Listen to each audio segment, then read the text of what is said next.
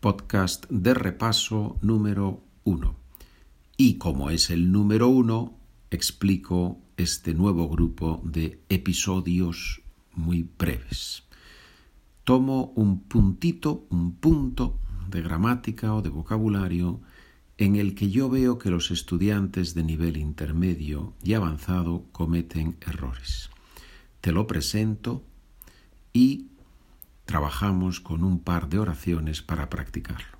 Puedes escucharlo, obviamente, muchas veces y así intentar evitar este, estos errores que todos cometemos cuando aprendemos una lengua.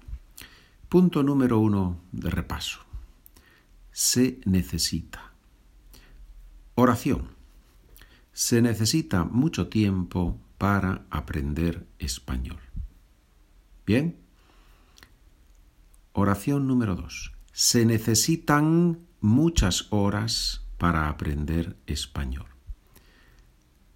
Los estudiantes es necesito, pueden necesitar, eh, necesite, usan mucho este verbo, pero lo usan bastantes veces mal. Por eso te animo a que de momento memorices estas dos expresiones o estas dos partes. Se necesita más algo en singular, se necesitan más algo en plural. Donde ahora vamos con la parte práctica, pero antes puedes encontrar estos documentos con los repasos también y con todos los episodios del 100 al 200, del 200 al 300 y ahora del 300 en adelante en la página SpanishWithPedro.com. Allí vas a la sección de PDFs y encuentras los PDFs de este podcast, Beginners Pedro, pero obviamente los documentos avanzados. Allí está. Y ahora tú, se necesita, se necesita. Pregunta, ¿qué se necesita para poder trabajar desde casa? Te doy parte de la respuesta. Una buena computadora. Repito la pregunta, ¿qué se necesita para poder trabajar desde casa?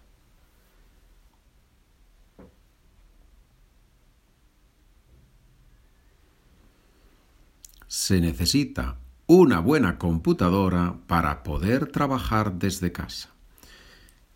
Si solo has dicho, ah, esto es muy fácil, se necesita una buena computadora. Si solo has dicho eso, muy probablemente cuando uses esta expresión mañana vas a cometer un error. Intenta frases un poquito más largas, como la que te doy como respuesta correcta. Se necesita una buena computadora para poder trabajar desde casa. Y así repasas para poder trabajar desde casa. Bien. Segunda pregunta. ¿Qué se necesita para practicar español? Muchos ejercicios